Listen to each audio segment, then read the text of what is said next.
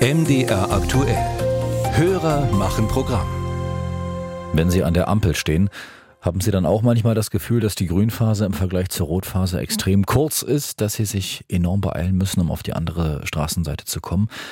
Das Gefühl kennen unsere Hörerin Inka Grosch und unser Hörer Claude Hahn. Frau Grosch sitzt im Rollstuhl. Herr Hahn ist gehbeeinträchtigt und gemeinsam haben sie jetzt ihre zweite Petition für mehr Barrierefreiheit in Leipzig gestartet. Eine Forderung, Ampelschaltungen brauchen unbedingt längere Grünphasen. Inka Grosch erklärt das so. Weil wir der Meinung sind, dass man nicht hundertprozentig über die Ampel kommt, ohne Angst haben zu müssen, von irgendjemandem überfahren zu werden. Man lebt mit Angst. Was steckt dahinter? Die Kollegin Alina Heinert weiß mehr. Inka Grosch und Claude Hahn wohnen an der Riebeckstraße in Leipzig. Eine Ecke mit viel Verkehr, den mehrere Ampeln regeln. Sobald es grün wird, überqueren sie die Straße. Dann springt die Fußgängerampel wieder auf Rot. Inka Grosch und Claude Hahn sind aber noch nicht auf der anderen Seite angekommen. Gucken Sie mal, es ist rot. Wir sind gerade so rüber. Geht nicht. Das gleiche passiert an der nächsten Ampel. Wieso die Grünphasen so kurz sind, das erklärt Sebastian Lindhorst. Er ist Abteilungsleiter der Straßenverkehrsbehörde in Leipzig. Weil wir das nicht willkürlich festlegen, sondern nach ähm, geltenden Richtlinien. Und in diesen Richtlinien ist festgelegt, dass die Grünphase irgendwann natürlich zu Ende ist, weil ja auch andere Verkehrsteilnehmende Freigabe haben wollen. Rechnerisch ist es so, dass ich die Hälfte der Straße, auch wenn schon rot angezeigt wird, noch überqueren kann. Und das berücksichtigen wir natürlich. Das heißt, sobald es rot wird, muss niemand Sorge haben, gleich überfahren zu werden. Inka Grosch und Claude Hahn haben trotzdem Angst davor, die Straße zu überqueren.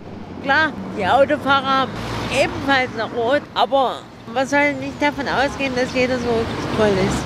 Aber wie genau werden dann die Grünphasen von Fußgängerampeln berechnet und bilden die Berechnungen auch gehbeeinträchtigte Menschen ab? Sebastian Lindhorst von der Straßenverkehrsbehörde. Einfach gesagt ist es die Länge des Weges und die Geschwindigkeit, die zu Fußgehende zurücklegen.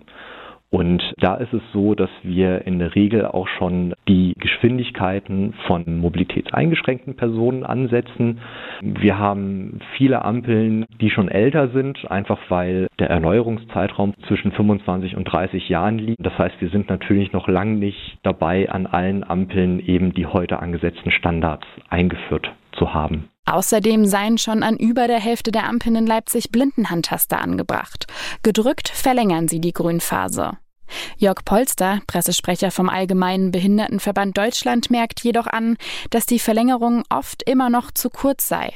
Und auch die Ampeln, die laut den Städten bereits gehbeeinträchtigte Menschen berücksichtigen, hätten immer noch eine zu kurze Grünphase. Es gibt eine Forschungsgesellschaft für Straßenverkehrswesen und die haben ursprünglich mal berechnet, dass äh, die Laufzeit 1,2 bis 1,5 Meter pro Sekunde ist für eine Ampelschaltung. Bei Gehbehinderten ein Meter pro Sekunde. Halten wir für viel zu wenig, aber leider richten sich die Städte danach. Jörg Polster antwortet eindeutig auf die Frage, ob Ampelphasen an gehbeeinträchtigte Menschen angepasst sind. Sie sind den Bedürfnissen, sage ich mal jetzt, der Mehrheitsgesellschaft angepasst, ohne die Menschen mit Gehbehinderung oder an ältere Menschen differenzierter zu denken. Das sei aber nicht nur ein Leipziger Problem, sondern ein bundesweites.